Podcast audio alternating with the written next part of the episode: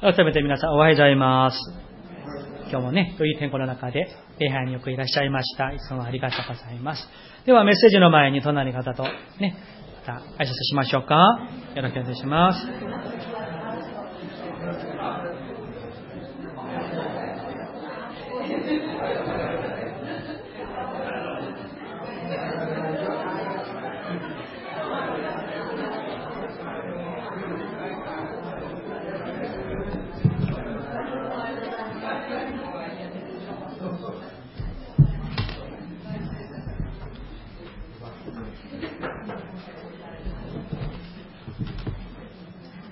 れでは一言お祈りいたします。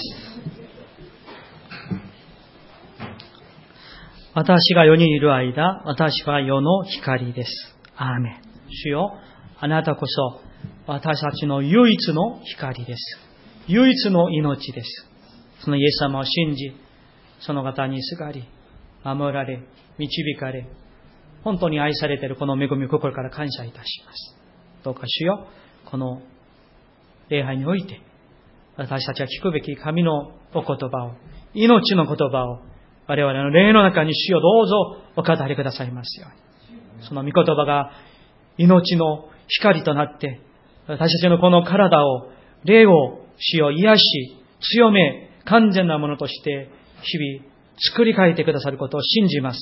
主をどうぞお助けください。語ってくださいますように、悟る心を目が開かれて、あなたのお言葉をはっきりとしよう、見えるようになって、知るようになって、その通りに歩むことができる我々は信仰を主よ引き上げてくださいますようにお願いいたします。このものを隠して、神ご自身の皆と御言葉だけが現れますように。イエス様の皆によってお祈りいたします。アーメン。ありがとうございます。今日は、えー、ヨハネの福音書の公開説教、もう25回目になりますが、目が見えるようになる。目が見えるようになるという言葉です。ね。クーラーも暖房も難しいですよ。暑がり寒がりがね。だから、今のあの、ベッドはですね、あの、ツインベッドは、ここは暑がり、ここは寒がり、そういうベッドもあるらしいです。本当ですよ。え、作っている。でもね、あの寒い、寒く感じる人が上着をあの着るしかないですね。暑いと全部脱ぐことはできませんから、ね、お互いに譲り合いましょう。ね、感謝します。え、今日は目が見えるようになる、目が見えるようになるというタイトルです。えー、前回の第8章では、イエス様が世の光である。今日もこの5節に書かれていますけれども、私が世に世にいる間、私は世の光ですという御言葉をいただきました。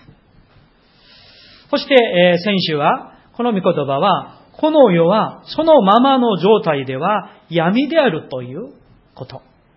そして、その闇を照らすことのできる唯一の光は誰ですか？イエス・キリストであることを学びました。そうです、皆さん。イエス様こそ、私たちの人生を、魂を、体を、歩みを、すべてを、個人個人だけではなく、この世界を、この日本を、照らすことができる。闇を光に移すことのできる唯一の光は、イエス・キリスト他はありません。ですから、この光なるイエス・キリストが、私のところに来てくださる。いや、私たちがその光なるイエス様のところに行くときに、そしてその光が我々の人生にね、輝く、照らされるときに、暗闇の人生が、複雑だった人生が、こじれた関係が回復される。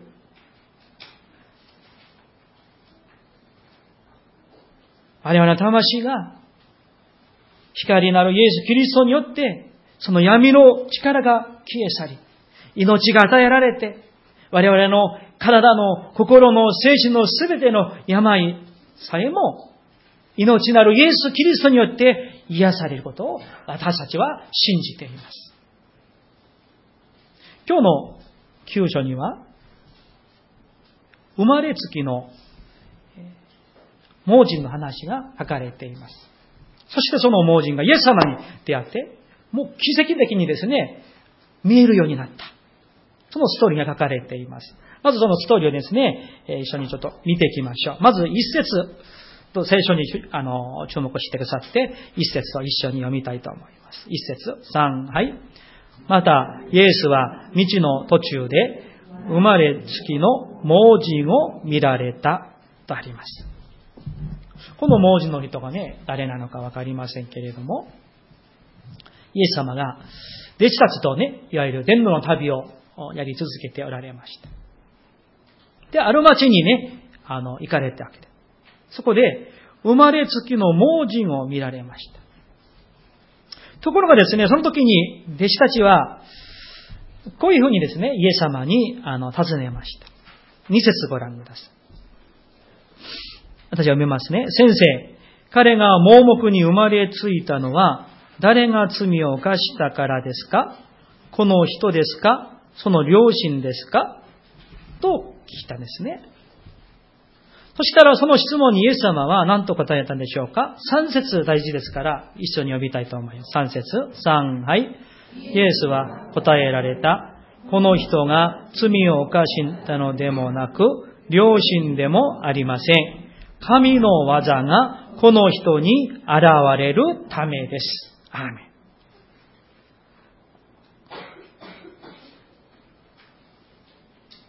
神の技がこの人に現れるためです。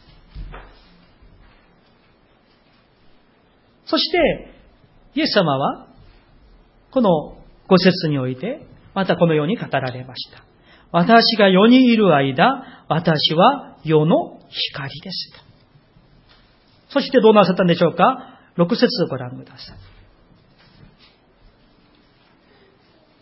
一緒に見ますね。6節3、はい。イエスはこう言ってから地面に椿をして、その椿で泥を作られた。そしてその泥を盲人の目に塗って言われた。7節も読みますね。はい。言って、白アム訳して言えば、使わされたものの池で洗いなさい。そこで彼は行って洗った。すると見えるようになって帰って行った。アーメン。素晴らしいことが起きましたね。生まれつきなんですよ。盲人が。イエス様によって見えるようになりました。人には不可能なことが神にはできるという、それはこの前のあの御言葉にありましたけれども、その実例がここに書かれているわけなんですね。なぜでしょうか？イエス様は作り主である。神である。命である。光であるから、それをこの盲人のこの奇跡的な癒しのこのストーリーから書かれているわけです。今日、このストーリーからですね、三つの教訓を一緒に学んでいきたいと思います。第一、神から離れた人間は、霊的な盲人であるということであります。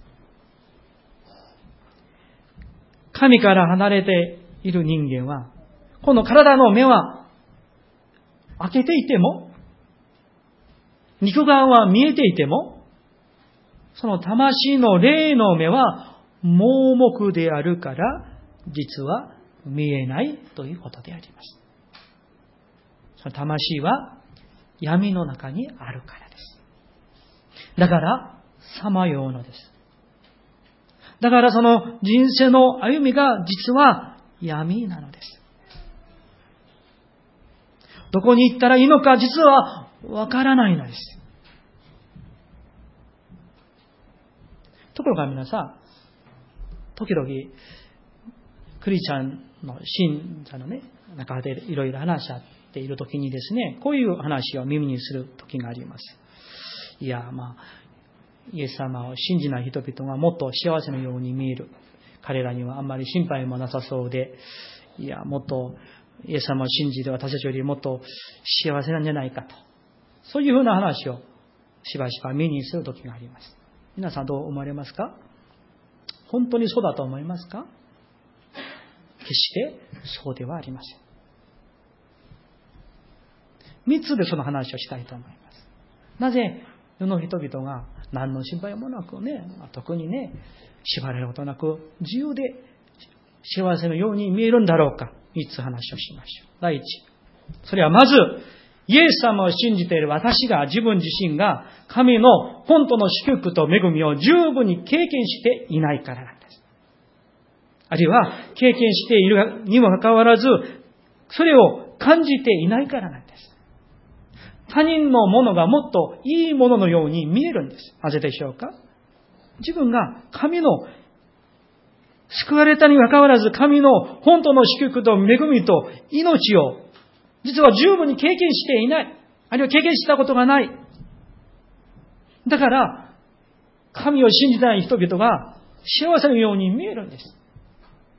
それはね、出エジプトで読みますと、あの奴隷だった、闇の人生だったイスラエルの人々、神様が、ね、何回もあのパロとね、モーセが戦ってですね、やっとそこから、あの鎖からね、連れ出してくださった。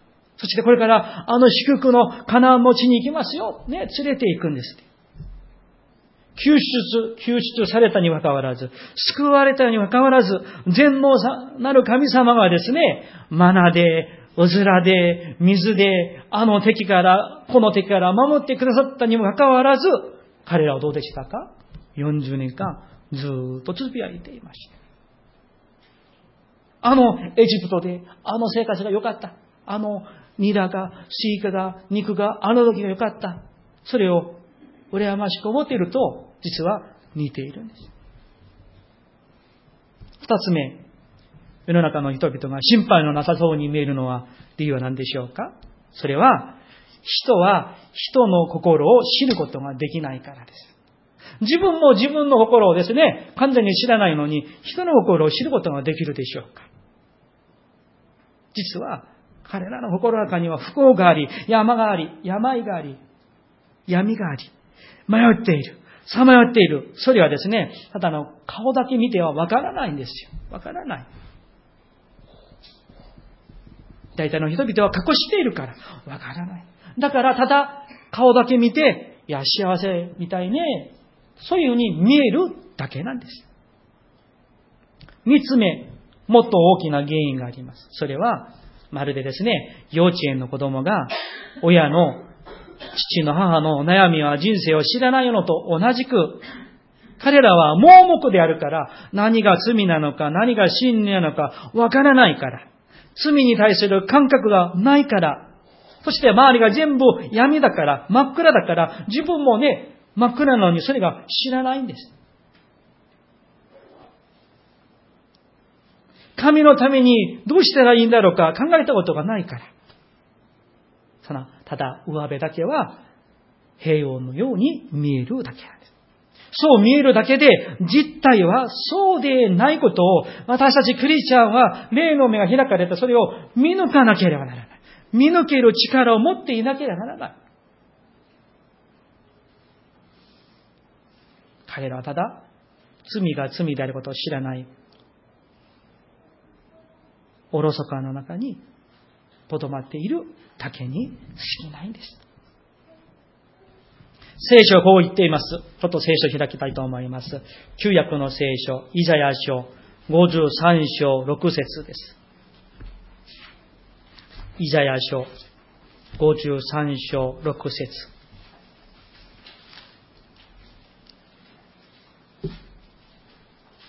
私の聖書では1200 14ページです。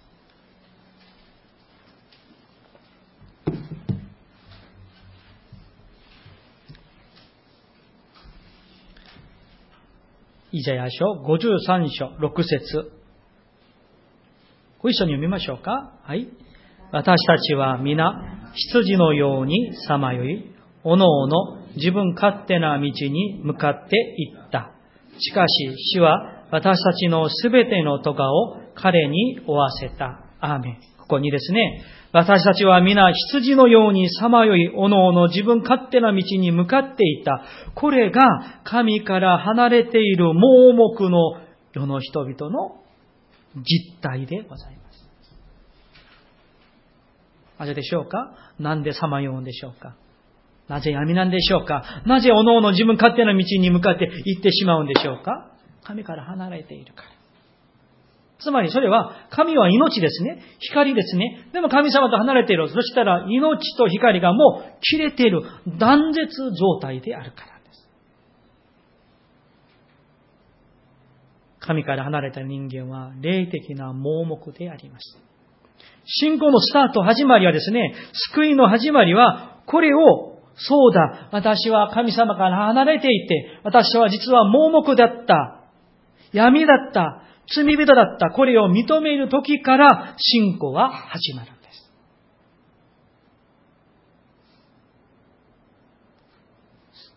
それでそこで主よ、私は光が見たいです。この闇から移されたいんです。移してくださいと求める時から救いが始まるのです。本文に戻りまして、大きい2番として申しましょう。この盲人の目が見えるようになった。そこから教えられる第2の教訓は、イエス・キリストだけが未信者たちの目を開けてくださって、救いに導ける唯一の方であるということであります。イエス様には霊的に盲目な人々の目を開いて、はっきりと見えるようにして、完全な信仰を持つように、それがおできになる方はイエス・キリストである。その印が今日のね、この盲人の目が見えるようになったことであります。だから、信仰とは闇から光に移されることであります。ちょっと聖書を開けましょうか。ヨハネの福音書5章24節です。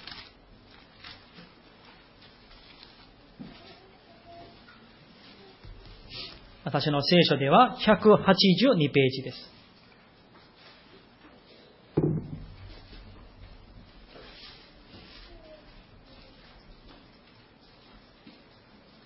ヨハネの福音書第5章24節一緒に見たいと思います。はい。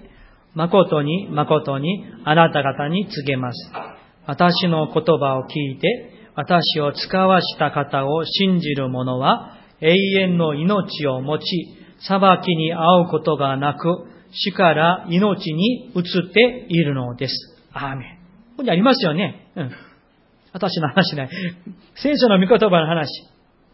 死から命に移る、移される。闇から光に移される。これが救いである。これが、この今日のヨハネの勲章ね、九章の文字の目が見えるようになった、その象徴であります。まあ実際に起きた、ね、印でもありますけれど。だから、イエス様を信じる前までの人間の状態は実態は何でしょうか霊的に盲目である。そしてその目が開かれて光に映されることです。キリスト教信仰とは何でしょうか？それは人が罪によって、実はその罪によって霊の視力を奪われている。うん。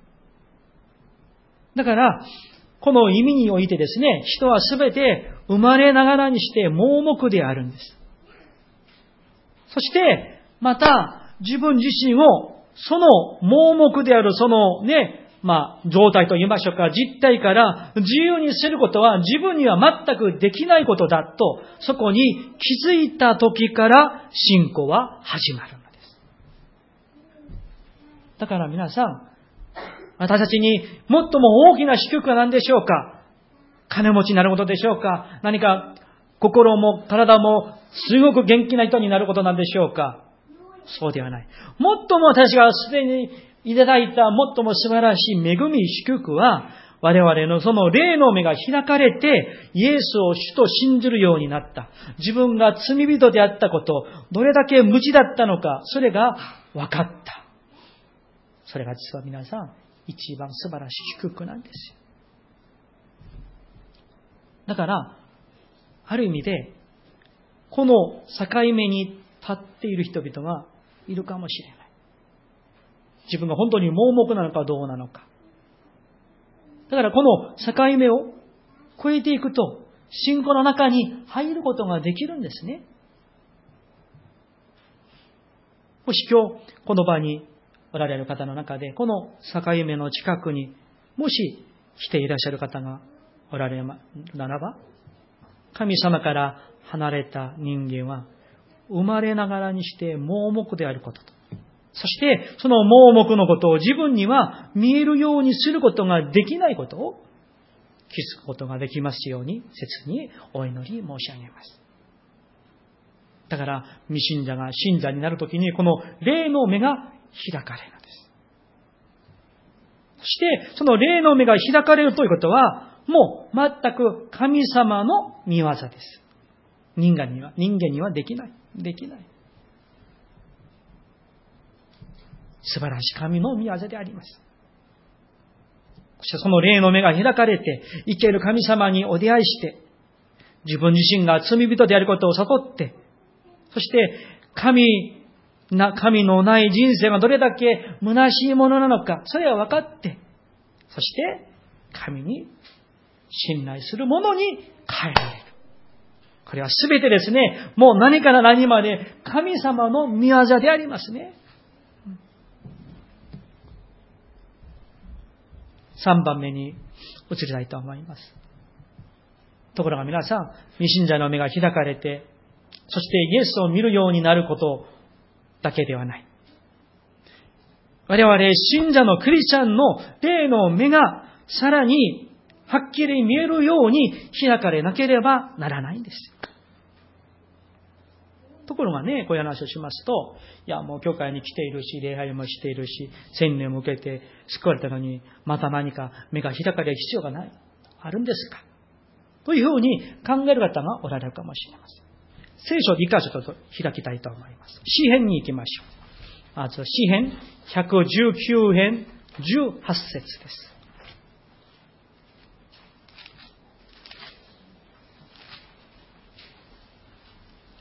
119編18節私の聖書では1027ページです。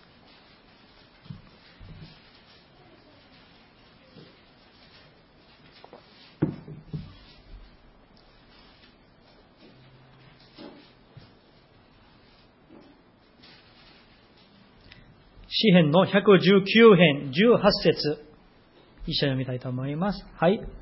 私の目を開いてください。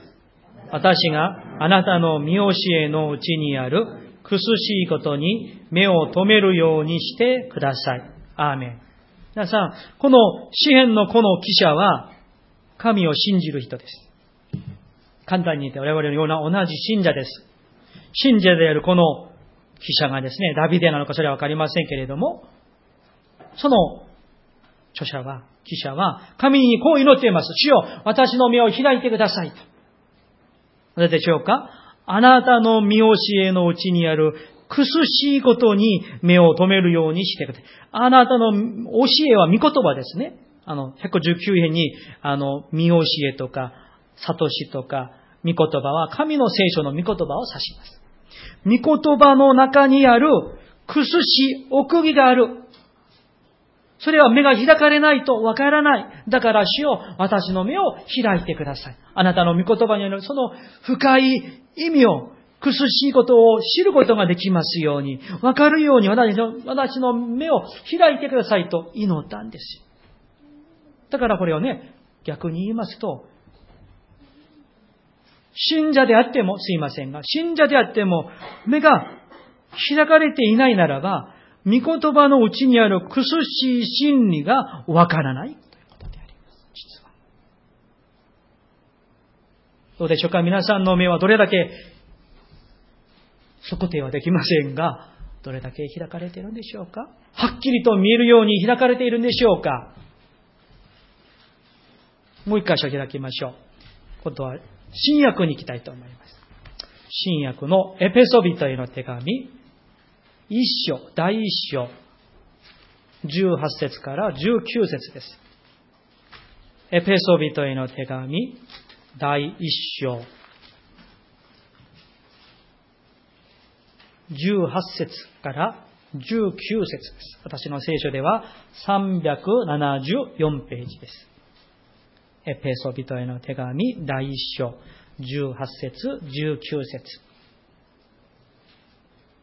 ちなみにこの、えー、17からはパウロ先生がエペソ教会の信徒に語っ、えー、書き送った手紙の中の祈りなんです。お祈りなんですね。うん、さあ、18と19節一緒に読みたいと思います。3、はい。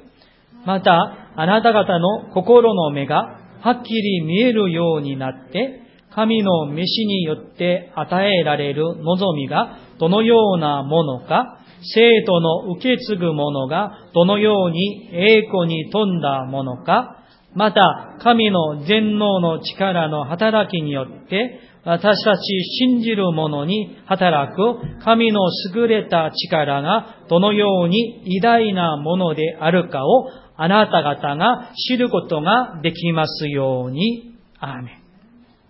パウロ先生は、すでに洗礼を受けて信者になって教会に集まって礼拝しているエペソの町にある教会の信徒さんの宛に手紙を書き送りました。そして、その中で、あなた方の心の目が、つまり霊の目がはっきり見えるようになりますように。なぜでしょうか？なぜ見えるようにならなきゃならないんでしょうか？その次のことです。神の召しによって与えられた望みが、どのように素晴らしいものかを知るために、もう一つ、生徒の受け継ぐものが、受け継ぐものが、どのように栄光に富んだものか知るために、もう一つ、19節神の全能の力の働きによって、私たち信じる者に働く神の優れた力がどのように偉大なものかをあなた方が知ることができますように、そのためにあなた方の目がはっきり見えるようになりますし、私は祈っていますよということであります。いいですか、皆さん？これは未信者に語られている祈りではありませんよ。信者です。私たちです。皆さんです。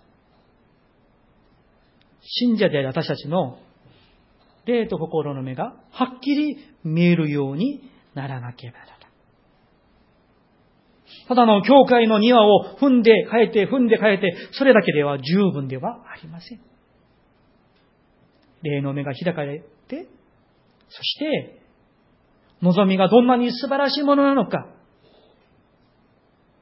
生徒の受け継ぐイエス・キリストと一緒に同じく受け継ぐものが、どんなに栄光に富んだものか、この地上でのものは比べることができないほど素晴らしいものなのか、それを知るために。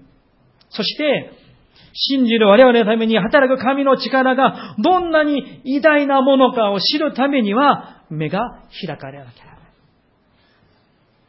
目が開かれていないから、だから世の人々が羨ましく思うんですよ。こんなに素晴らしいものが与えられているのに知らない、気づいていない。何でしょうか？目が開かれていないから。だから、皆さん、祈ってください。これは真剣に、本当に真剣に祈らなきゃならないんですよ。主よ、私の目がはっきり見えるようにしてください。はっきりと目が見えるようになると、礼拝が、神を信じることが、従っていくことがもう全然退屈じゃないんですよ。私を救ってくださって、これほどですね、望みが素晴らしいである。受け継ぐものが、受け継ぐものが栄光に飛んでいるものである。神の力が、救われた力が偉大なものである。知っている人に、どうやって喜びと感激がないんでしょうか？どうやって退屈に思うんでしょうか？そんなことはないんです。ないはずなんです。しかし皆さん、霊の目が開かれていない。信者でありながらも目が開かれていないならば、御言葉が、礼拝が集まるのが、祈りが退屈に感じられ、面白くないように感じられる。違和感を感じる。なぜでしょうか目が開かれていないから、まだ闇の中にその魂がいるから。うん、そうなんです。大事なのは、我々の霊の目が開かれなければならないんです。この世に対しては目を閉じて、神に対しては目を開けていなきゃならない。ところが、逆にしていると、世の者たちはものすごく明るい。視力がもう6.0みたいにですね、ものすごい明るい。でも神に対してはですね、0.0001で見えません。どうでしょうかそうなってはいけないんですよ、皆さん。我らの霊の目が開かれますと、私たちを召してくださった神の道味がどんなに素晴らしいものか、それを味わえる。体験できる。自分の目で見える。開けませんが、ヘブル人の手紙を見ますと、イエス・キリストが受け継ぐものと、私たちクリスチャンが受け継ぐものがもう同じであると、ヘブル人の手紙に書かれているんです。それほど素晴らしい遺産が、ね、受け継ぐものが素晴らしい栄光に富んでいるものを分かっているならば、私のために働く神の力が偉大なものであることを分かっているならば、ワクワクするわけなんです。感謝でもたまらないんですよ。世の人々はいくら金持ちならそれはもう構わない構わない。霊の目が開かれなければならないんです。何年前かですね、あの、あの、母が一人暮らし、今はね、あの、兄のところに行って一緒に暮らしていますけれども、母が一人暮らししている時にちょっとね、あの、空港からちょっとよ、あの、寄ってですね、見たらですね、テレビの上にも、食卓の上にも、もう、埃がもうたくさんついている。でね、あの、僕がですね、お母さん僕もう汚いんですよと掃除したらですね、いやもう綺麗なのになんで掃除するのって、えー、なぜでしょうか？視力が悪いから、埃がついているのはカビがね、食卓に 悪いね、カビがついてるから見えないんですよ。でも、私の目にはそれが見える。なぜでしょうか？目が悪いから、目がいいからです。霊的な状態も同じなんですよ、皆さん。クリスチャンであることだけでは安住してはいけないんですよ。教会の庭を踏むだけで安住してはいけない。我々の霊の目が開かれて、さらにそこから引き上げられて、霊の目がはっきり見えるようになると、生き方が全く違う。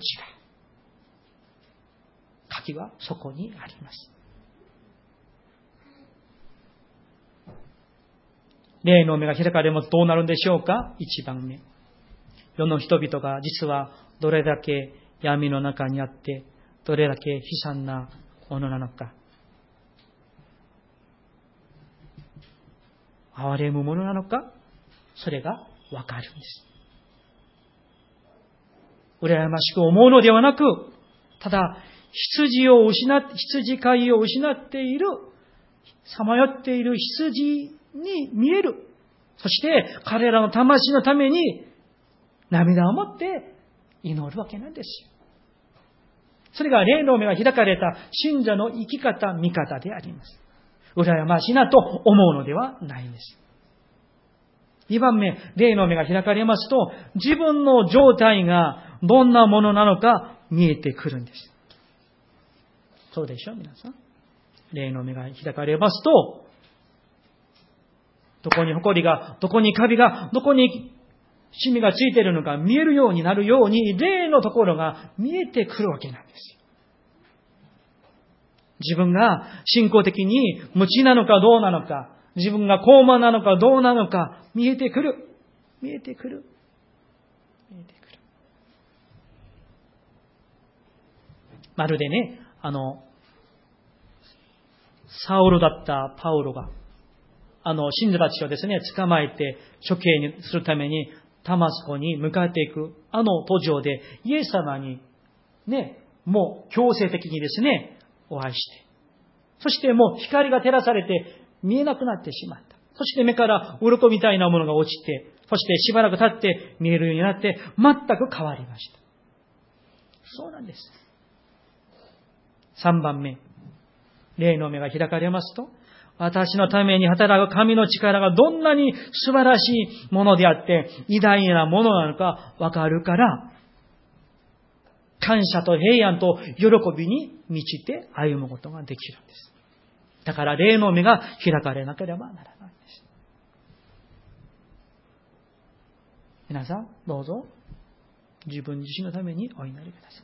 主よ、私の霊の目が見えるようにしてください。はっきり見えるようにしてください。あの、詩編119編の御言葉のように、エペソ教会の信徒に向かったパオロ先生の祈りのように、主を大きくはっきり見えるようにしてくださいと祈ってください。霊の目が開かれますと、本物と偽物が区別できるようになる。霊の目が開かれますと、神の御言葉と福音以外にはもうどうでもいいこと。そして主にくださる、主がくださる自由で歩むことができる。メッセージを終わりたいと思います。皆さん、まず自分自身の霊の目が開かれるように祈りましょう。御言葉に、神に向き合いましょう。このパウロのように、あの詩篇の記者のように祈ってください。そして、我々の霊の目が開かれて、神の力を知る。味わう。そして感謝し、喜びのうちにですね、信仰の道を全うして歩んでいきたいと思います。お祈りしましょう。では、今日のメッセージを覚えて、それぞれ祈りましょう。主よ、私の目を開いてください。私の目をはっきり見えるようにしてくださいとですね、エペソ書、さっきの御言葉その通りに読んでもいいですよ。十分にですね、本当に主よ私の霊の目が見えるようにしてくださいと、切に切に誇らせて一斉にお祈りしたいと思います。お祈りしましょう。